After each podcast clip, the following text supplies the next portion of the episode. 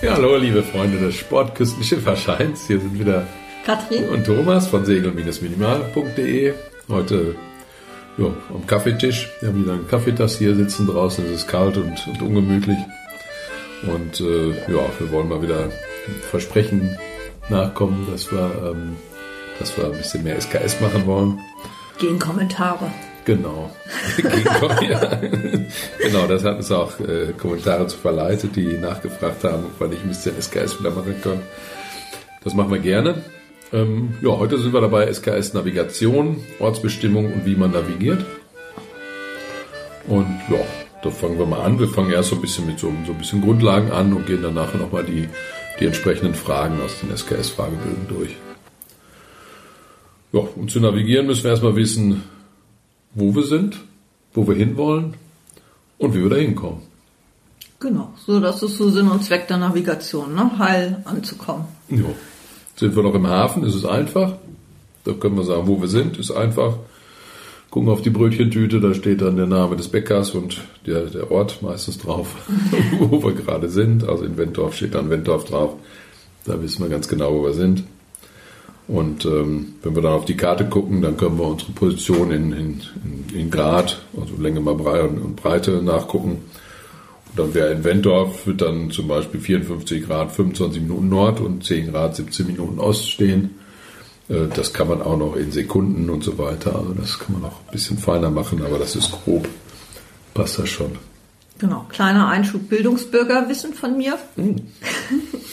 genau, also ich finde ja die Einheiten immer ziemlich verwirrend, also so mit Grad und ähm, Minuten, was ist denn das überhaupt? Ähm, also die Längengrade, da haben wir ja 360 von und das sind einfach, wenn man so auf so eine Kompassrose von oben drauf guckt, dann hat man eben äh, 360 Längengrade auf den Vollkreis aufgeteilt. Ne? Also 360 Grad sind halt einmal rundum an den Kreis. Ne? Hm. Und eine Minute ist dann genau wie bei den Zeitangaben ein Sechzigstel von so einem Längengrad. Also ein Grad hat 60 Minuten. Und jetzt kommt der Bildungsbürgerteil. Minute kommt von Lateinisch pars minuta, verminderter Teil. Um das auch mal abzuliefern. Sehr gut. So. so, und wie lang ist das jetzt? Also, ähm, also 360 Längengrade haben wir. Und wenn man die jetzt am Äquator abschreitet, dann hat man ja auf einen Längengrad 60 Minuten und eine Minute sind genau 1,852 Kilometer und das ist dann eben eine Seemeile. Also eine Seemeile entspricht einer Winkelminute auf dem Äquator. So viel zu den ähm, Maßeinheiten. Ja. Okay. Jetzt bist du da. Sehr, sehr, sehr gut, ja. Also wir wissen, wo wir losfahren und äh, jetzt gucken wir auf die Karte, wo wir, wo wir hinwollen. Und wenn da jetzt keine Insel oder sonst was im Weg liegt, dann können wir einfach mit einer Karte auf der Karte einen Strich machen von A nach B, also von unserem Ort, wo wir gerade sind, bis dahin, wo wir hinwollen. Und dann haben wir den Kurs und wenn wir jetzt diesen Winkel quasi mit dem, Winkelmesser abnehmen, dann wissen wir genau, was für einen Kurs wir fahren müssen, wie viel Grad wir fahren müssen. Mhm. Erstmal relativ einfach. Ähm, die, die Karte ist geografisch nord ausgerichtet, das heißt, auf der Karte, wenn wir wirklich ähm, da mit, dem- mit dem Geodreieck, für, für Seekarten haben wir etwas größere Geodreiecke als damals in der Schule. Und äh, da können wir dann ganz genau den rechtweisenden Kurs, also rechtweisend Nord, also den rechtweisenden Kurs quasi ablesen, den wir fahren wollen. Ja, wenn wir das hier bei uns auf der Ostsee machen, wir haben ein Plastikboot, äh, ein Außenborder, wir haben wenig dann, was, was, ähm, was da irgendwas ablenken könnte. Das heißt, da wird das bei uns eigentlich schon relativ genau sein. Wenn wir beide fahren, dann gucken wir tatsächlich auf die Karte und sehen dann, was weiß ich, wir müssen 45 Grad fahren und dann fahren wir auch die 45 Grad. Ähm, Genau, für die Prüfung reicht das aber nicht. genau. Und für die Nordseefahrer auch nicht oder für die Stahlbootfahrer. Genau, weil jetzt kommt noch, also wenn man jetzt nach Kompass fahren möchte, dann muss man mit dem Kurs, den man in der Karte abgenommen haben, noch was machen. Die muss man nicht beschicken. Und zwar, also zum einen mit der Missweisung. Die Missweisung ist, ähm, wie viel Grad der magnetische Nord, magnetisch Nord abweicht an dem, unserem jetzigen Standpunkt von, mhm. von rechtweisend Nord, ne? Von da, wo wirklich der kartografische Kartennord, Nord, genau. Kartennord ist. Genau, das ist die Missweisung. Die Missweisung kann man aus der Seekarte ablesen. Da ist immer auf der Kompassrose ist das aufgetragen, wie viel Missweisung an dem Ort ist, wo die äh, Kompassrose aufgedruckt ist. Und da steht auch drauf, die ändert sich jedes Jahr, wie viel die sich jedes Jahr ändert, wenn man mit einer älteren Karte fährt, dass man dann das rechnet. Mhm. Ne? Steht auch ein Plus-Minus bei, wie die sich ändert. Plus ist halt für uns, geht's rechts rum, also mhm. zählt's hoch, quasi die Gradzahl, und Minus zählt die Gradzahl runter, kann immer sein. Und dann diese Kompassrose auf der Karte sieht man, dass sie oft so ein bisschen schräg, äh, schräg drauf ist. Und dann weiß man, okay, da ist dann der, mhm. der Nord, der Magnetkompass Nord quasi eingezeichnet. Ähm, ja, warum ist das unterschiedlich? Wir hatten das letzte Mal schon in unserem letzten Podcast so ein bisschen erklärt.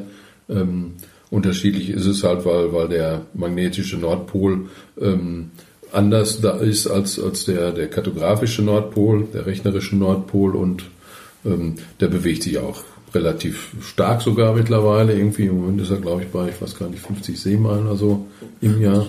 Kilometer, glaube ich. 50 Kilometer und ähm, mhm. ja, der ist immer relativ.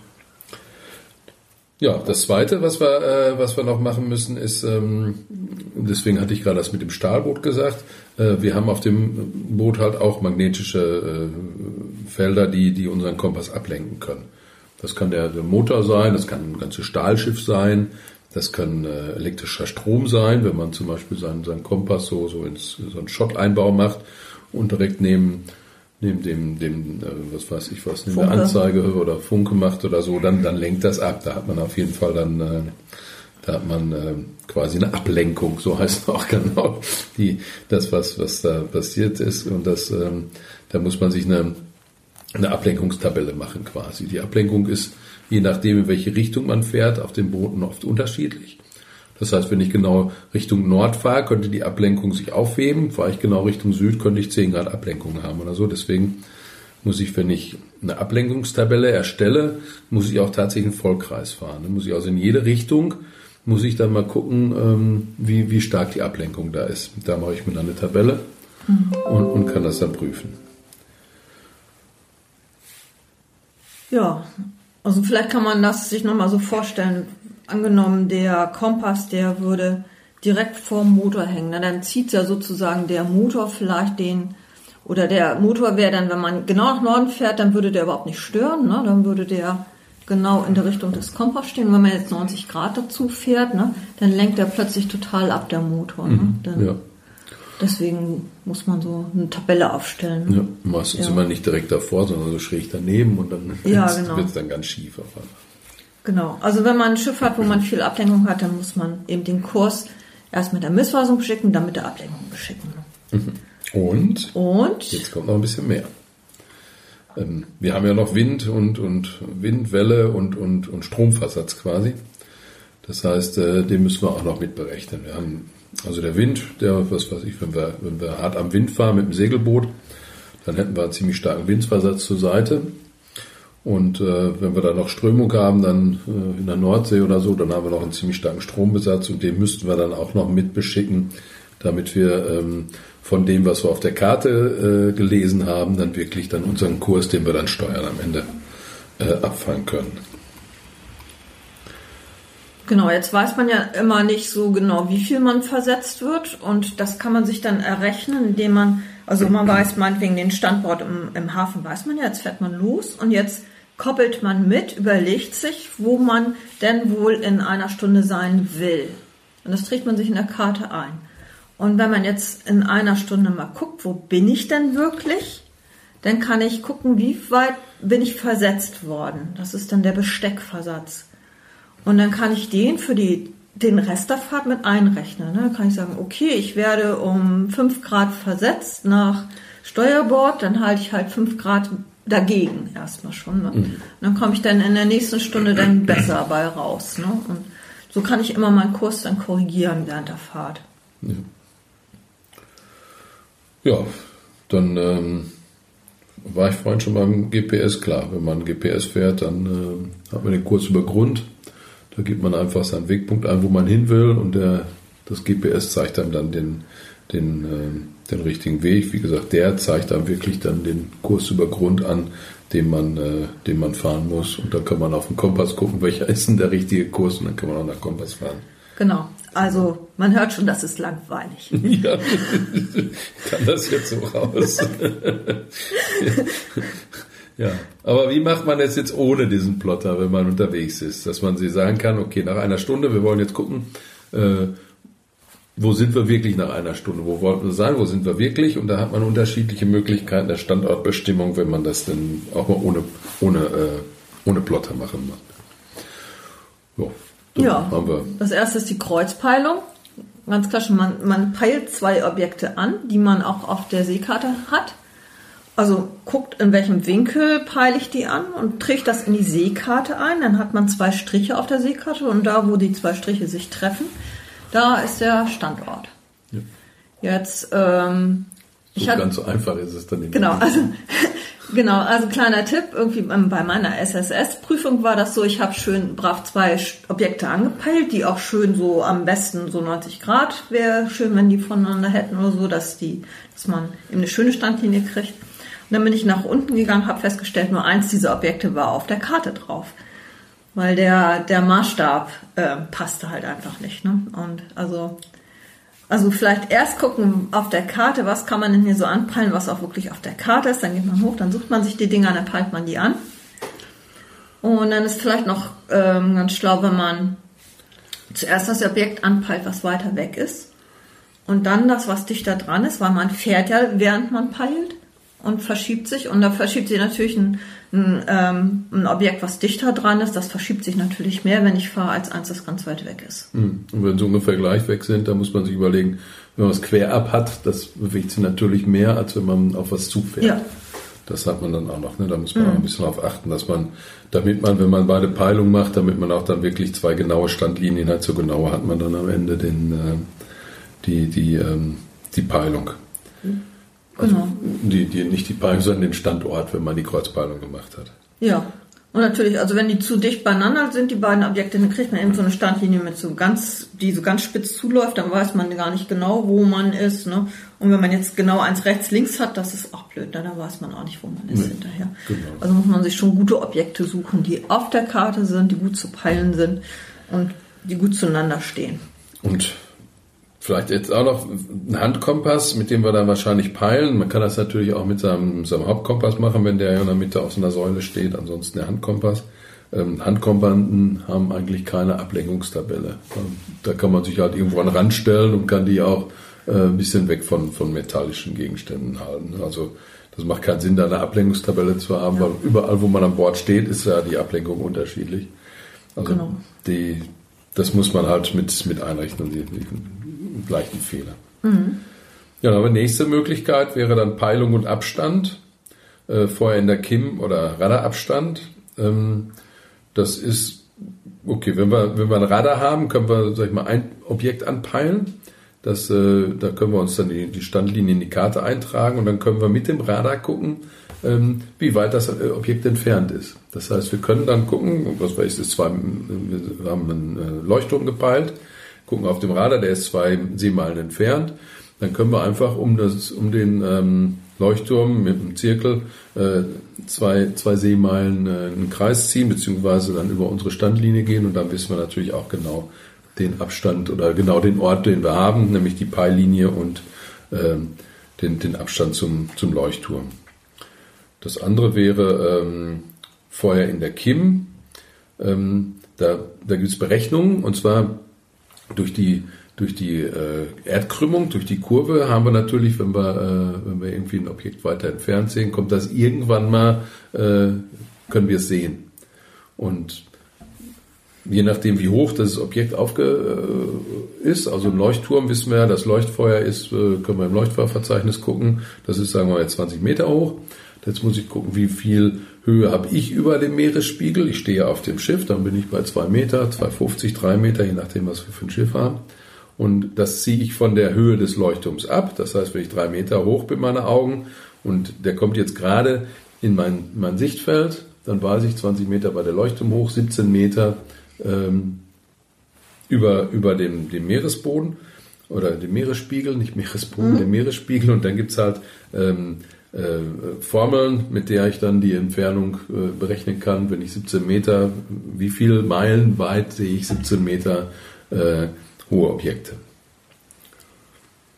War das verständlich? Ja, ja. irgendwie schon. Ja, dann haben wir. Oh, dann haben wir noch die Peilung und Lotung.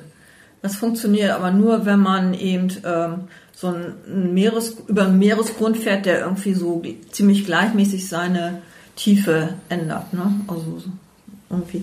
Also das ist die Idee, man fährt auf irgendein Objekt zu, dann kann man wieder eine Standpeilung machen, also Standlinie peilen, auf der man fährt. Jetzt ist nur die Frage, wo auf der Standlinie ist man Und wenn man jetzt dann eben äh, eine Lotung macht und dann genau die Tiefe bestimmt und sehen kann auf der Karte, wo denn diese Tiefe dann auf unserer Standlinie ist, dann haben 10 wir 10 Meter Linie oder so überschreitet, dann weiß man sowas, ne? genau da. ist man genau da. Also das funktioniert dann auch ganz gut. Geht aber eben nur, wenn man entsprechendes Gelände hat. Ja, dann haben wir hier noch die, die Faustregel, wie man Meter pro Sekunde. Na, no, das ist oder? schon, Moment, jetzt, das sind dann die Fragen schon. Ach so. Ja. Nein. Okay, dann, äh, dann sind wir durch mit dem Allgemeinen. Mhm. Ich glaube, wir haben auch nichts vergessen. Ne? Also, Nö. Nö, jetzt würden wir euch noch die Fragen vorstellen, genau. Okay. Und zwar fängt das an mit der Nummer 43. Nach welcher Faustregel können Sie Meter pro Sekunde in Knoten umrechnen? Und die Antwort ist doppelt so viele Knoten wie Meter pro Sekunde oder Meter pro Sekunde multipliziert mit 2 gleich Knoten. Ja. Ja passt, passt so einigermaßen, ne? ja, passt so einigermaßen, ne? Mein Knoten, ne? also Knoten ist 1 e mal 1,98, Meter pro Sekunde ist 3,6, glaube ich, ungefähr. Die zwei, die Hälfte ist, ist 1,8, also ist man ungefähr, also das ist ein bisschen, nicht ganz genau, aber so, so grob kann man das umrechnen. Mhm. Ja, die nächste Frage, die Nummer 44. Was müssen Sie beachten, wenn Sie die mit Loggen ermittelte Fahrt zum Beispiel für das Arbeiten in Seekarten berücksichtigen wollen? Und da ist die richtige Antwort. Die üblichen Logmethoden liefern ausschließlich die Fahrt durchs Wasser, Klammern FDW. Um die Fahrt über Grund, FÜG, zu ermitteln, müssen Stromrichtung und Stromgeschwindigkeit berücksichtigt werden. Ja, das hatten wir, ne? Also ähm, das ist wieder die Idee, wir fahren nach Kompass. Ne? Wir haben uns vorher den Kompasskurs eben beschickt mit Ablenkung und Missweisung. Und jetzt fahren wir und jetzt können wir durch das Loggen ja nur die Fahrt durchs Wasser. Also die Logge ist ja so ein kleines Rädchen, das sich durchs Wasser dreht. Ne? Mhm. Und damit kann man ja nur die Fahrt durchs Wasser eben dann messen und nichts sonst. Ne? Ja, so wie das genau. Wasser vorbeiströmt, genau. Und dann das kann natürlich mit Strömung, wenn wir jetzt mit, mit drei Knoten über Grund fahren quasi ähm, und äh, die, die Strömung von hinten kommt, äh, dann, dann kann es sein, dass wir durch das Wasser noch mit zwei Knoten fahren, wenn wir einen, einen Knoten äh, Stromgeschwindigkeit haben von hinten. Ja. Das ist damit gesagt. Hm. Na, du kriegst gerade Mails. dann mache ich die Frage Nummer 45. Äh, die Frage 45, welche Fahrt zeigen GPS-Geräte an? Ja, das haben wir vorhin auch schon gehabt, das ist die Fahrt über Grund. Ne? Ja. Klar, so ein GPS-Gerät hat quasi eine, eine, Landkarte in sich und, und oder eine Seekarte in sich und das kann nur über Grund im Endeffekt. Ja, das Schöne ist ja auch, der geht ja auch nicht über den Kompass, sondern so der peilt ja irgendwelche Satelliten an und ja. die sind ja völlig unabhängig von Missweisung und Ablenkung und so. Ne? Ja. Also der weiß das direkt. Ja. Ja, nächste Frage ist die Nummer 46. Welchen Kurs zeigen GPS-Geräte an? Den Kurs über Grund. Kurs über Grund, KÜG. Gleiche Erklärung. Gleiche Erklärung, genau. Nummer also, 47. Also, ja, nein.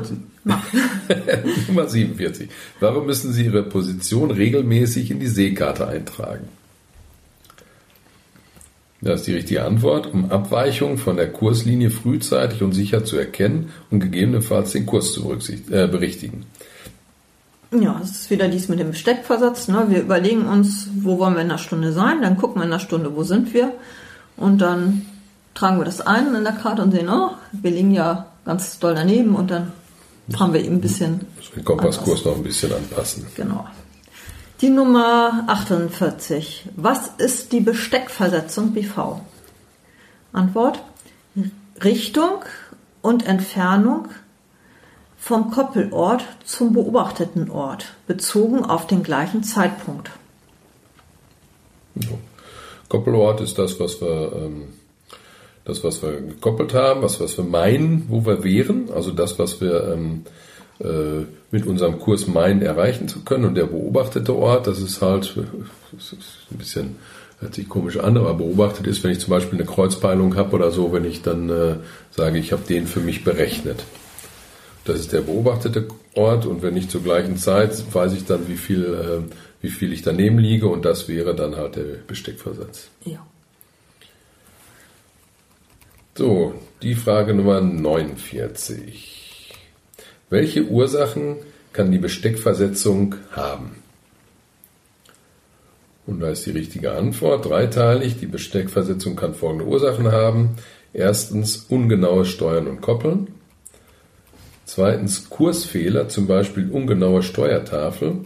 Und drittens fehlende oder unvollständige Berücksichtigung von Strom und Wind. Ja, also daran sieht man auch schon ähm, ungenaue Steuern und Koppeln. Also so genau kann man ja auch gar nicht steuern, denke ich mir immer. Nicht ne? bei Welle oder, oder, so, ne? Das, das kriegst du gar nicht hin. Ja, und ist auch Stress oder ja, dann, ja. wenn man dann, wenn man darauf Wert legt, dann tut man lieber den Autopilot ran. Also ja. genau. Okay. Das passiert oft, dass man ungenau steuert. Das ist auf jeden Fall. Ja. Ja, naja, okay. Nummer 50. Warum sollte der Winkel zwischen zwei Peilungen nicht kleiner als 30 Grad und nicht größer als 150 Grad sein? Antwort, damit der gefundene Standort eine ausreichend sichere Positionsbestimmung ergibt. Ja, klar, haben wir gerade schon gehabt, wenn zwei Linien, äh, wenn sich zwei Linien schneiden, ist natürlich äh, das genaueste, wenn sie 90 Grad schneiden, wenn sie so in 30 mhm. Grad schneiden oder so, dann und, und man, man trifft sich ganz genau, dann, dann ändert sich der Kurs doch gewaltig, also der, der Ort gewaltig wo, wo die beiden sich treffen. Also von mhm. daher ist am besten, man geht auf 90 Grad ungefähr, dann, dann äh, macht man da, glaube ich, keine Fehler. Die Nummer 51. Warum sind regelmäßige Kompasskontrollen erforderlich? Und da ist die Antwort zur Überprüfung der Funktionsfähigkeit des Kompasses und der Werte in der Ablenkungstabelle. Ja, ich frage mich gerade, wie macht man das, Kompasskontrolle? Also klar, wenn man GPS an Bord hat, ist es einfach, ne? Ja, genau. Dann vergleicht man das. Und wenn nicht, dann muss man sich eben wirklich mal einen Standort suchen, wo man genau weiß, dass ein, meinetwegen ein gepeilter das Objekt halt genau in Nord ist oder so, ne? Und dann genau. guckt man eben sich seinen Kompass an. Da ja. es immer diese Deviationsdalben, zum Beispiel in, in Heiligenhafen. Wollte ich gerade Ding, sagen, ne? da haben wir nämlich auch schon mal dran gehangen. Ja, genau, da kann man das ganz gut machen. Ne? Ja, und das, das kann tatsächlich, äh, kann sich das ändern auf die Ablenkung. Ne? Also dann, dann habe ich irgendwo was eingebaut äh, und, ja. und, dann habe ich plötzlich eine komplett andere Ablenkung in dem Kompass. Also das, äh, das ist gar nicht so abwegig, dass sich da was ändert. Ja, oder man liegt irgendwie an einer Buntwand lange, ne? Oder sowas. So kann das auch sein, ja, dass das da irgendwas magnetisiert, gerade beim, beim Stahlboot oder so. Mhm. Die Nummer 52. Wodurch können auch in gezeitenlosen Revieren erhebliche Wasserstandsschwankungen und Strömungen, zum Beispiel Triftstrom, hervorgerufen werden? Antwort. Durch Stärke, Dauer und Richtung des Windes oder Zurückschwappen aufgestauter Wassermassen, zum Beispiel Ostsee. Und da können wir ein Lied von singen. Genau. Also, wir hatten das neulich, da bist du, glaube ich, dreimal rausgefahren, dass das Boot neu festgebunden. Da, ähm, da war der Wasserstand hier tatsächlich so 1,50 Meter, glaube ich, äh, höher als, als, äh, als normal. Da war auch, waren die ganzen Stege unter Wasser. Mhm. Und danach schwappte das raus, dann geht das wirklich sehr, sehr schnell und wupp ist es leer. Ne? Ja. Das geht also ruckzuck. Das, ja, äh, echt blöd, ne? Wenn man dann keinen Schwimmstick hat, wer hat das schon in der Ostsee, ne? Dann kann man sehen, wie man sein Boot dann immer so zurechtzuppelt, dass es gerade passt. Ne? Das ist ja. echt blöd. Ja, wenn dann der Hafenmeister nicht aufpasst oder so, dann, dann wird es echt schwierig, muss man sagen. Ja, also da hingen wieder, die Boote hingen wieder so in den Leinen. Das war echt nicht schön. Na gut, aber ist alles gut gegangen, auch bei den Nachbarn. Ja. Wir haben die Nummer 53. Ähm, jetzt habe ich zu weit geblättert. Moment. Welche navigatorischen Vorbereitungen treffen Sie vor einer Fahrt in Dunkelheit? Diesmal äh, vierteilig die Antwort. Erstens, Kurse und Kursänderungspunkte möglichst vorausbestimmen. Zweitens, Untiefen und Hindernisse in der Karte besonders kennzeichnen. Drittens, in der Seekarte markieren, welche Leuchtfeuer wann und wo in der Kim erscheinen. Und viertens, Wegstrecke nach unbefeuerten Tonnen absuchen und die auch dann schön markieren. Das ist mhm. jetzt ein Zusatz von mir. Ja, das finde ich mal eine richtig gute Frage, ne? weil das ja. ist, das machen wir auch so und das ist auch macht wirklich Sinn. Ne? Also dass man man muss auch bedenken, eben wenn man jetzt mit kleiner Crew über Nacht fährt, irgendwann ist man ja auch müde, ne? Also mhm. so. Und es ist halt wirklich schwierig, weil man sieht halt wenig, ne? Und nachts, das ist halt schon deutlich anders als bei Tag bei guter Sicht. Mhm. Und dann, wenn man dann die Orientierung nicht so hat, ne, dann, dann ist man halt schnell lost und deswegen also wichtig, sich wirklich vorher einen Plan machen, ne, sich alles schön einzahlen in der Karte, gucken wirklich diese unbefeuerten Tonnen, von denen wirklich Abstand halten auch, ne, weil du siehst die halt wirklich nicht, wenn man die nicht anstrahlt, dann sieht man die nicht, ne? Dann stehen die so da dumm rum und wenn du dann Fahrt hast und es kommt vielleicht hinterm Segel nicht dichter, ne? Du ja. siehst sie ja nicht, ne? Und wir werden nicht die Ersten, die davor fahren. Also das haben wir selbst schon gesehen, wie Leute von der Tonne gefahren sind. ja. Das war einfach so. Genau. ja. Genau. Also also nachts wirklich sich doch nochmal in Ruhe hinsetzen und sich wirklich einen Plan machen. Ne? Ja, Liste, wenn man auf die Liste guckt, irgendwie, dann ist das ja. super. Mhm kennt man ja immer, wenn es regnet oder irgendwas, dann ist man vielleicht auch nicht mehr so aufmerksam. Dann macht es schon Sinn, wenn man einfach auf die Liste gucken kann. Jetzt gibt es die und die Tonne und fertig, dann weiß man es. Mhm. Die Nummer 54. Welche Möglichkeiten der terroristischen Ortsbestimmung muss man kennen? Die hatten wir euch schön aufgezählt. Das sind die Kreuzpeilung, die Peilung und Abstand, Feuer in der Kim, Radarabstand. Und als drittes Peilung und Lotung. Ja, die haben wir so genau umbeschrieben, da sagen wir auch nichts mehr zu. Ne? Nee. Da sagen wir die Nummer 55 lieber. Nennen Sie zwei Möglichkeiten der Ortsbestimmung, wenn Sie nur ein Objekt mit bekannten Merkmalen, zum Beispiel Leuchtturm in Sicht haben. Hatten wir gerade auch quasi. Das ist einmal Peilung und Abstand, nämlich vorhin der Kim- und Radarabstand. Und das andere ist Peilung und Lotung. Ja. Klar, das andere waren zwei Teile, dann kann man eine Kreuzpeilung noch machen. Wenn man nur eins hat, dann äh, kann man halt nur die beiden machen. Die Nummer 56. Welche Nordrichtungen werden in der Navigation unterschieden? Erläutern Sie diese kurz. Erstens, rechtweisend Nord. Rechtweisend Nord ist die Richtung eines Meridians zum geografischen Nordpol. Also das ist genau das, was auf der Karte steht. Ne? Ja. Da ist der so ein Längengrad zeigt genau nach Norden auf kartografisch Nord auf. Mhm. Ja. Rechtweisend Nord. Dann zweitens Missweisend Nord. Missweisend Nord ist die Richtung des erdmagnetischen Feldes zum magnetischen Nordpol, abhängig von Schiffsort und Datum, ja. In diese Richtung stellt sich eine ungestörte Magnetkompassnadel ein. Genau, also wir hatten gesagt, der magnetische Nordpol liegt nicht ganz beim echten Nordpol, am kartografischen Nord, geografischen Nordpol und die ähm, die Feldlinien, die sind auch ein bisschen krumm. Ne? Also es ist wirklich, man muss wirklich auf die Karte gucken, wo, mhm. wo das jeweils mhm. am Ort ist. Und dann gibt es als drittes noch ähm, Magnetkompass Nord. Das ist die Richtung zum, also magnetisch Nord heißt das, ne? Ist die Richtung zum Magnetkompass Nord. In diese Richtung zeigt die durch das schiffsmagnetische Feld beeinflusste Kompassnadel an Bord. Also magnetisch Nord ist sozusagen das. Das deines Kompasses. Genau, das genau von unserem Kompass. Ne? Genau. Das ist das Nord, das unser Kompass so hat. Genau, in der, genau, in der Richtung, in der wir gerade fahren. Genau, an dem fahren, Ort, wo, wo wir gerade sind, ist, so sein. In die Richtung, die wir sind, genau. Ein ganz eigener Kompass. Das ist, so, ist das Magnet Nord, magnetisch Nord. Ja. Genau. Ja, Nummer 57. Nennen Sie die Winkel zwischen den Nordrichtungen rechtweisend Nord, missweisend Nord und Magnetkompass Nord.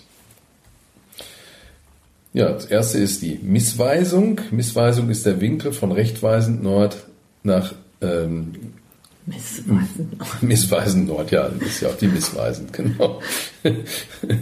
Dann ist es äh, zweitens ist die Ablenkung oder Deviation. Da ist der Winkel von missweisend Nord und Magnetkompass Nord. Ne, also Missweisung war, aber wir haben es ja schon jetzt dreimal gesagt. Naja, vielleicht nochmal ruhig. Also missweisend Nord ist eben ähm, nicht. Na, ich lasse es. okay. Genau. Dann die Nummer 58. Nennen Sie den Winkel zwischen den Nordrichtungen rechtweisend Nord und magnetisch Nord. Der Winkel von rechtweisend Nord nach magnetisch Nord ist die Fehlweisung. Genau, die hatten wir oben nicht beschrieben. Das ist, äh, das ist Ablenkung und Missweisung äh, die Summe von beiden. Ne? Ja. Das ist, das ist die Fehlweisung. Weil man aber ja immer einzeln beschickt, ne, wenn man so einen Kurs macht, das Ja. braucht man ja eigentlich nicht, oder? Aber Also ist die mir nie, nie untergekommen, so Die an wissen. dieser irgendwie. Frage. Ja, genau. Die wollen es wissen, die Fehlweisung. Ja. Ähm, achso, ich bin dran. Die Nummer 59. Wo finden Sie die erforderlichen Werte der Missweisung? Und worauf ist dabei zu achten?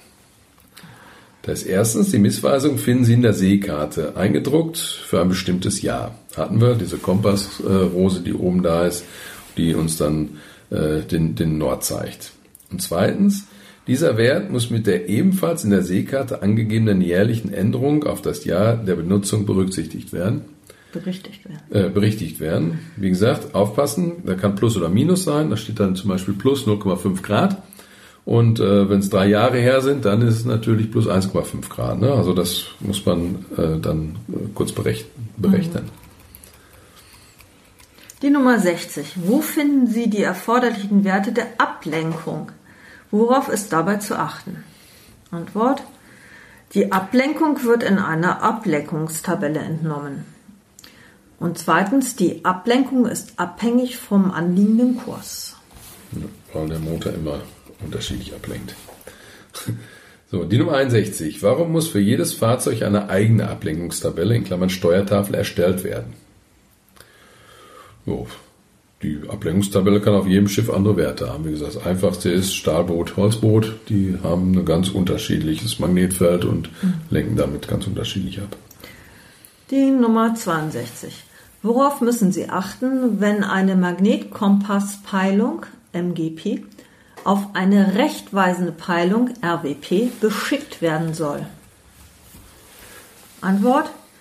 Ablenkung für den anliegenden Magnetkompasskurs aus der Steuertafel oder Ablenkungstabelle entnehmen, an den so enthaltenen missweisenden Kurs die für das laufende Jahr der Seekarte entnommene Missweisung anbringen. Jo. Magst du das nochmal? Ja, klar. Also Magnetkompasspeilung, das, was mir der, der Kompass sagt, zu dem, was ich äh, rechtweisend, was auf der Karte steht, haben wir gesagt, das ist einmal die Ablenkung und einmal die Missweisung und die beiden muss ich halt dementsprechend ähm, dann mit einrechnen, um dann wirklich den, den, äh, die, die richtige Peilung, die rechtweisende Peilung zu haben, die ich dann auf der Karte eintragen kann. Ne, dann weiß ich genau, wenn ich das auf meinem Kompass sehe, weiß ich nachher genau, wie ich auf der Karte fahren muss. Die Nummer 63 und gleichzeitig die letzte, glaube ich. Unter welchen Voraussetzungen ergibt sich eine brauchbare Standlinie aus einer Lotung? Der Meeresgrund muss ausreichend regelmäßig und ausreichend steil ansteigen, abfallen. Klar, sonst habe ich es nicht genau. Ähm, vielleicht dazu noch ganz wichtig, äh, die Lotung, die mache ich ja wahrscheinlich mit meinem, äh, mit meinem Tiefenmesser und ähm, der Tiefenmesser birgt ja die Gefahr, dass ich, ähm, der ist ja unterm Rumpf irgendwo angebracht, dieser, dieser, dieser Swinger heißt der, ne, der da den, den Ton raushaut. Und ähm, das kann sein, dass ich, dass der eingestellt ist von da, wo er eingebaut ist. Es kann sein, dass der so eingestellt ist unter dem Kiel.